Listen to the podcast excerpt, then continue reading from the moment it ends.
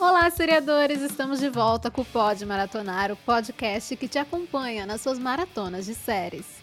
E nessa segunda temporada a gente adentra a casa dos Bersaros nesse episódio, né, da série The Bear, conhecida como o Urso no Brasil, que é a sexta série mais adicionada na geladeira dos usuários do banco de séries. Assim como a série, todos os episódios do nosso programa já estão disponíveis no perfil do BDS Cash nas principais plataformas de áudio. Então bora lá. Yes. Yes? Yes, chef. Yes, chef. Yes. Okay, chef. Yes, Jeff. Yes, chef. Told her earlier. Yes, chef. Yes, chef. Yes, chef. Great. Bora lá, eu sou a Amanda, eu e o Tom estamos de volta para maratonar essa série que se tornou um hit tanto com a crítica quanto com a audiência, né? Desde que estreou em junho do ano passado. Agora The Bear tá de volta com essa segunda temporada de 10 episódios, que são dois episódios a mais do que a temporada anterior. Então, se você ainda não assistiu ao sexto episódio que a gente vai estar abordando hoje, é, ele, esse programa ele possui spoilers sobre o enredo. Então corre lá no Star Plus, assista ao episódio e aí volte para ouvir o Pode Maratonar com a gente. E esse episódio tem nota 9.7 lá no IMDb. Eu não vou ter ainda, deveria dar um 10 para dar uma aumentada. Que é a maior nota da temporada até agora, empatado com o episódio 2.7, que é o que a gente vai falar no próximo programa. Isso aí, eu acho que é a primeira vez que eu dei, a primeira ou segunda vez que eu dei nota 10 para um episódio de The Bear, realmente, assim, quando acabou, a primeira palavra que eu pensei foi sensacional. Bom, esse episódio ele é chamado de Fishes, né? Peixes em português, e ele é dirigido por Christopher Storer, que é o criador da série e também diretor da grande maioria dos episódios.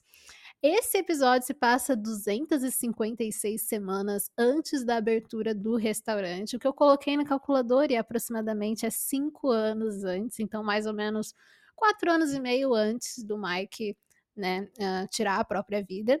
Esse é um episódio natalino de flashback com a família Iberzato.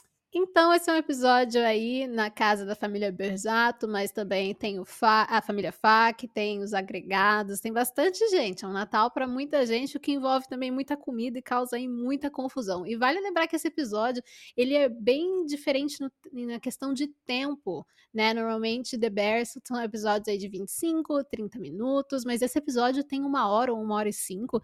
Realmente é um episódio bem longo, mas vou te falar que, é que passou assim mais rápido, pelo menos essa é a sensação que eu tive. Então nós temos vários convidados especiais, com certeza esse foi o episódio mais caro da temporada, porque tem muitos rostos famosos.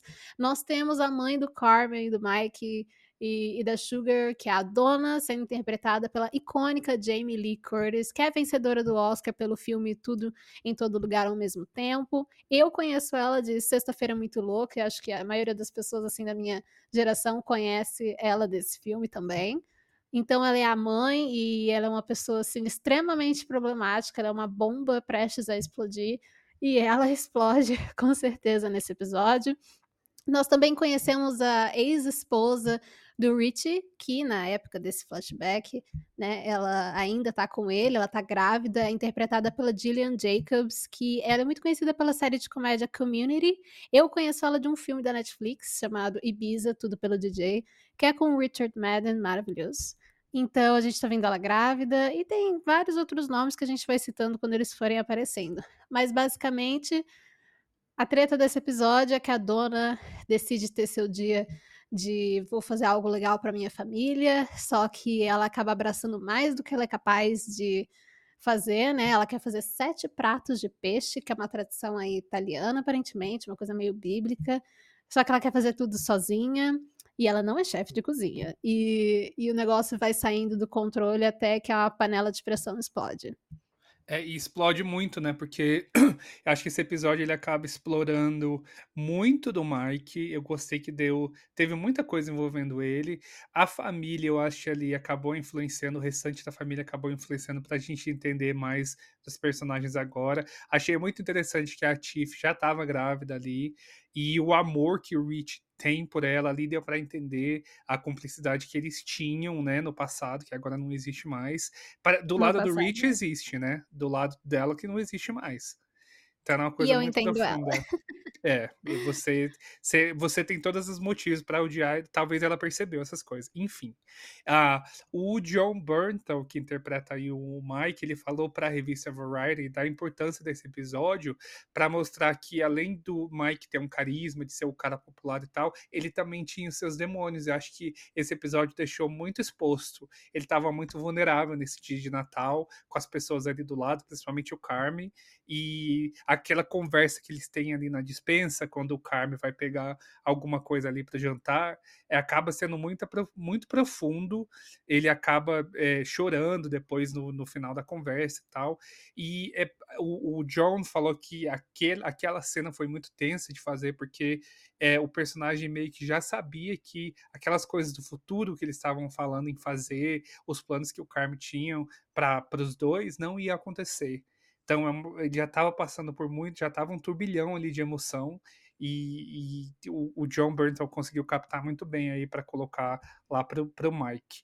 Ao mesmo tempo que estava acontecendo, a gente vê uma, umas coisas aqui e ali que eu também achei legal de falar, que é o na conversa que o, o Carme tem com ali com, com o irmão dele e tal, tá falando sobre as coisas, a gente uh, vê que o. Não, peraí.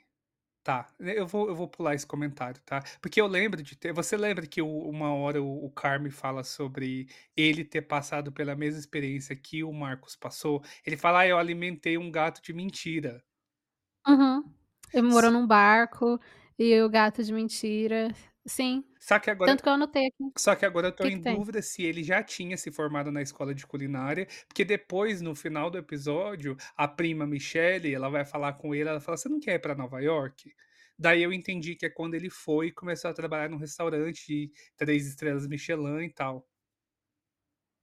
A minha perspectiva, porque a dona diz que ele tem que ela teve que implorar pra ele vir, é de que ele ainda estava estudando, que ele ela fala assim: "A gente eh, tem você uma vez no ano e eu tive que te implorar pra vir", eu acho que exatamente porque ele estava estudando ainda. Hum, então ele provavelmente tava já estava estudando, foi pra Nova York, conseguiu um um um estágio ali, né, que eles que eles falam de trabalhar ali no restaurante, deve ter ficado por lá, deve ter desenvolvido a É, carreira dele que é lá. isso aí. É. É, então então é é isso também é um ponto importante que eu achei que era legal. Umas coisas também que eu queria citar, é um pouquinho mais sobre o elenco aí, que a Jamie Lee, ela já Jamie Lee Curtis, ela já era uma fã da série, por isso que o nome dela foi cogitado e ela aceitou na hora. Eh, já estão falando, já tem alguns artigos na internet que falam que esse episódio pode ter rendido a ela uma indicação para o Emmy do ano que vem, e seria como a M-Tape, né, eles devem usar esse episódio como M-Tape aí pra enviar. Eh, ela já tinha dado uma declaração até em câmera, eu já falei na primeira temporada de The Bear que ela estava ali com a Ayo numa premiação, e ela falou que ia adorar estar na série, que ela é super fã. Então isso aí meio que já começou lá quando lançou a primeira temporada. O Bob Odenkirk, que é o tio Lee, ele foi apontado, né, por quem estava responsável pelo elenco, como que mais se encaixava no que eles precisavam, fora que o Bob também é de Chicago, ele é né, natural do, do estado de Illinois. A Sarah Paulson já era um nome cogitado também para entrar. A, a equipe de que escolhe o elenco já tinha meio que decidido que ela encaixava bem no perfil. E o Joe Mulani, que é o namorado dela, né, lá na, nesse episódio, ele acabou sendo a opção mais viável, porque outros atores foram convidados, mas acabou não entrando. Já a Gillian Jacobs, que faz a Tiff, achei legal, porque ela já tinha aceitado fazer um favor aí para o Christopher Storer, que era de gravar uma conversa no telefone com o Richie, e eles acharam que não faria sentido colocar uma outra pessoa, então ela que já tinha feito só essa participação por voz, acabou pegando aí o personagem de vez e sendo aí a cara e a voz aí, tudo ao mesmo tempo. E a última coisa, Amanda, que eu queria citar, que você provavelmente vai gostar, é que a Ayo Edebiri, ela fez um shadow, que eles chamam nesse episódio, com o diretor. Apesar dela não estar, tá, ela nem estava nessa timeline aí, ela estava ali junto com Christopher, acompanhando tudo como ele fazia, e algumas fontes daí da série, ligadas à série, disseram para a revista Squire que ela deve assumir a direção de pelo menos um episódio na terceira temporada. Então ela estava fazendo meio que um estágio ali para no futuro ela, ela dirigir um ter um episódio para chamar de dela. Eu acho isso muito legal. Eu adoro quando os personagens da série, né, os atores por trás, têm essa oportunidade de, né, porque eles fazem esses cursos, né, a maioria das, das grandes empresas de, de produção, né, produtoras, tipo a Warner, oferecem esses cursos de direção para pessoas que já são lá de dentro, e ao longo de anos eu vi muitos atores que eu gosto terem essa oportunidade depois que eles concluem o curso, então é muito legal. Eu não sabia dessa curiosidade aí da Ayo, então com certeza vem aí, né. O Christopher Story, ele dirige tantos episódios que ele pode ceder um pouquinho, né, ceder um episódiozinho, assim, pra ela. Acho que ela vai se dar muito bem, até porque ela vai trazer uma perspectiva diferente, porque ela é uma personagem. Uhum. Então eu acho muito interessante isso. Então, fico aí no aguardo por esse futuro episódio que com certeza vai rolar. Bom, o que eu queria destacar, te falar assim, é uma coisa que já tinha sido citada anteriormente, eu acho que foi no episódio 4, né, que a gente sabe que a, o dinheiro que o Mike deixou estava naquelas latas, né, com a sigla KBL, e a gente sabe, né, que o K era do do tio Jimmy, o B era exatamente do Mike, né, Berzato, e o L era o tio Lee que a gente não conhecia, e eu gostei muito da participação do Bob Odenkirk, né, de Better Call Saul. É, eu acho que envelheceram um pouquinho do ator, assim, para esse, esse personagem. E, nossa, as cenas dele com o Mike, né, foram, assim, maravilhosas de assistir. Ele expôs essa vulnerabilidade do Mike, né, na, na, nas sequências finais do episódio. Então, foi assim, é meio que a gota d'água para a panela de, de, pressão explodir. E foram assim, né, que foi aquela questão do garfo, né, eles estavam na mesa, depois que a comida toda ficou pronta, depois que a dona deu o chilique dela na cozinha, depois que ela chorou e tudo, e aí ela veio pra mesa e o Mike começou a jogar esses garfos no tio Lee, o que eu acredito eu que tenha sido o motivo pelo qual a gente não viu o Lee em outros episódios, porque isso aí deve ter causado uma, uma rachadura na família. Mas eu gostei bastante e eu tava torcendo pro Lee, viu? Eu acho que ele tava correto na, na discussão ali. O Mike realmente não era o lugar dele, sabendo como a mãe é, como a mãe, né, é uma bomba prestes a explodir e toda a tensão que já havia ali na mesa, ele ficar com essa história de jogar, eu teria arrancado aquele garfo da mão dele, sinceramente. E aí ele foi jogar aquela porcaria e de lá não teve quem conseguisse salvar, né? Até o personagem do Steve, né, que era o namorado aí da, da prima Michelle, que é, ele tentou salvar a situação com aquele discurso falando que ele estava muito agradecido por todo ano ser convidado a participar, que ele não tinha uma família como aquela e acho que sorte é dele. ele tentou salvar, eu achei o discurso bem bonitinho, né? É, mas não deu certo. Ele deu aquele destaque ali para a dona por todo o tempo que ela passou preparando, né? Ela falou que ela tinha acordado quatro horas da manhã para fazer tudo. Mas não teve jeito não, o negócio ali explodiu e saiu completamente do controle. É, eu tenho algumas interpretações sobre esse episódio, eu vou tentar resumir. É que no comecinho, quando a, a Sugar e o Mike estão lá fora, eles estão falando sobre a mãe e tal, e ele fala, ó, para de ficar perguntando se ela tá bem, tal, porque isso irrita todo mundo. Ela não, ela meio que teimosa, ela continua fazendo isso, e no final a gente vê que a mãe dela mesmo explode e fala, ó, não precisa ficar me perguntando como é que eu tô, enfim. E eles falam que ela, eles acabam citando um pouco do passado e dá a impressão de que ela já teve várias crises, assim, né? Que ela tem tido essas, essas crises aí há um bom tempo. Acho que eles falam de um período ali de mais ou menos dois anos e de que ela tá ficando pior e pior. Eles citam alguns momentos do episódio. Dá a impressão para mim de que essa família é um grande efeito cascata. Não, não lembro de ter ouvido nada sobre o pai do, do Carmen e do Mike talvez tenha tido uma influência aí na no comportamento da dona. A dona acaba tendo essa, essa dependência meio que emocional, essa coisa meio. Eu às vezes eu, te, eu vejo até um pouco meio de chantagem, assim, sabe? Uma chantagem emocional com os filhos. Ela tem essa ligação, essa coisa de estar tá ali, você tem que me ajudar, você tem que fazer, você tem que ficar aqui. E a gente vê que a família sente um pouco essas coisas. Eu acho que ela passa isso muito para o Carmen. A gente vê aquele caos aquilo ali é uma. Parece que o Carmen reproduz aquilo no restaurante depois. É muito louco, assim, de que eles deixaram isso tão claro de que ele reproduz os comportamentos abusivos ali da mãe. Então, meio que parece que é uma coisa que veio do pai, foi pra mãe, foi pro Mike, foi pro Carmen, e a, foi pra Sugar também ali de uma certa forma, então eu acaba caindo muito mais ali no Mike, até uma, até uma hora o Lee cita, ele fala, ó, você tem 38 anos já, você ainda tá aqui com a tua mãe, não sei o que, você é nada, o que acho que foi uma parte muito difícil de assistir da cena, que ele fica falando repetidas vezes, você é um nada, você é um nada, e aquilo ali, até eu fiquei sentindo aquilo ali, porque parece que entra tão profundo ali na alma do Mike, e não tem quem resista, né? Assim, é, é muito, muito difícil ouvir coisas daquele tipo. E é, então é, você vê que a família realmente tem sabe? E o tio Lee, na verdade, ele não é nem membro da família de sangue, né? Ele é um amigo da família. Pelo menos as descrições uhum. que tem aí na, na, internet, ele não, ele não tem o sangue, mas ele tem uma certa proximidade ali. Mas eu, assim que eu vejo a família, acho que o episódio foi é, muito bom porque trouxe essas emoções muito à flor, à flor da pele. O, o, elenco, no geral, falou que teve uma cumplicidade muito grande ali, que eles se reuniram em alguns dias, poucos dias, para gravar aquilo ali em Los Angeles, que não é normalmente onde eles gravam todas essa, essas cenas, né? Porque é mais em Chicago mesmo. Enfim, é, faz sentido ser um M-Tape, gostei muito. Acho que talvez aí é um dos melhores episódios da série. Não sei se eu acho que foi o melhor de todos, mas com certeza tá no hall dos melhores episódios da série até agora. Para mim foi o melhor, assim, particularmente até o momento. Esse eu gosto muito e também daquele que foi num take só da temporada anterior. Uhum. Realmente são dois episódios assim bem diferentes e foi assim uma tensão a todo momento, que o único momento de paz do episódio foi aquela cena do Rich com a Tiffany quando ela tá deitada, né? Porque ela tá passando mal, ela tá grávida. Então tem aí uns cinco minutos que estão só os dois e explora um pouquinho o relacionamento deles. Então foi um momento assim calmo, o resto não teve um minuto de paz nesse episódio.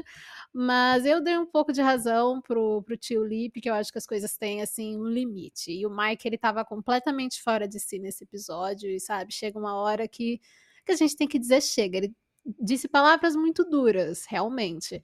Mas o Mike também deu a sua cena, sabe? E é um episódio, assim, eu tenho certeza que vai render ano que vem pra Jamie Lee Curtis. Um, eu acho não é nem uma indicação, eu acho que ela vence. É, realmente foi excepcional a atuação dela nesse episódio. É uma pena que a segunda temporada de The Bear, por causa da data que ela foi lançada, ela não qualificou aí para o M desse ano, que talvez nem role, mas aí é uma questão da greve dos roteiristas, dos atores, é um, é um outro problema, né? Mas foi um episódio muito bom, a gente era um contexto muito importante. Só eu queria acrescentar uma coisa, Tom, que você estava citando, né? Que tipo, não ficou muito claro sobre o pai, né, da, ali do, do Carme, do Mike e da Sugar, mas eu li em algum lugar que o contexto por trás é que realmente ele não era um pai presente então, eles cresceram majoritariamente com a presença ali da dona, que tem aí seus problemas de vício, né, e de, e de saúde mental. Eu li em algum lugar isso. E, e eu acho que até por isso que no episódio anterior, o Carme não bebeu naquela festa. Exatamente pela mãe ser alcoólatra, o irmão ter sido viciado. Eu acho que por isso tem, tem essa influência ali no Carmen. Mas enfim, um episódio muito bom. Eu espero que a season finale é, seja tão boa quanto, ou melhor, né? Porque sempre o melhor costuma ficar para o final.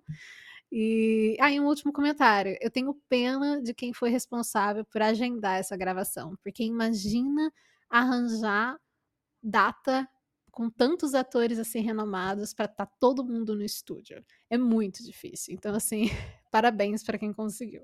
Parabéns mesmo, com certeza. E uh, meu último comentário é: até a gente já tá de saco cheio de ouvir aquela história do bar das 6 horas da manhã do lá do Mike. Então não sei se ele estava começando, deu a impressão de que ele estava. Então o Lee já foi lá e cortou e deu. A gente também não quer ouvir mais, já passou. Então antes da gente ir, a gente, como sempre, te convida a conhecer as nossas redes sociais para ficar por dentro das novidades do Pode Maratonar e dos outros podcasts do BDS News. A gente está lá no banco de séries.com.br. Nós também estamos presentes no Instagram com arroba Banco de Séries Oficial. No Twitter é o arroba BDS News Oficial e o arroba Banco de Séries, enquanto o Twitter existir. Vamos ver isso aí, né? Também tem um canal no Telegram, é só você buscar por BDS News Oficial R. Caso você já esteja lá no Threads, é só seguir o BDS News no arroba Banco de Séries Oficial e o arroba Banco de Séries SAC, SAC, para notícias do site. E você também pode e deve adicionar o nosso podcast à sua grade do BDS. É só pesquisar por Pode Maratonar, é uma palavra só, pode de podcast. Então adicione na sua grade para não perder aí nenhum novo episódio. Estamos na segunda parte da temporada, estamos quase aí se aproximando do final, então continue maratonando com a gente. Lembrando que o nosso próximo programa já está disponível, então não sai daí. Até. Tchau, tchau.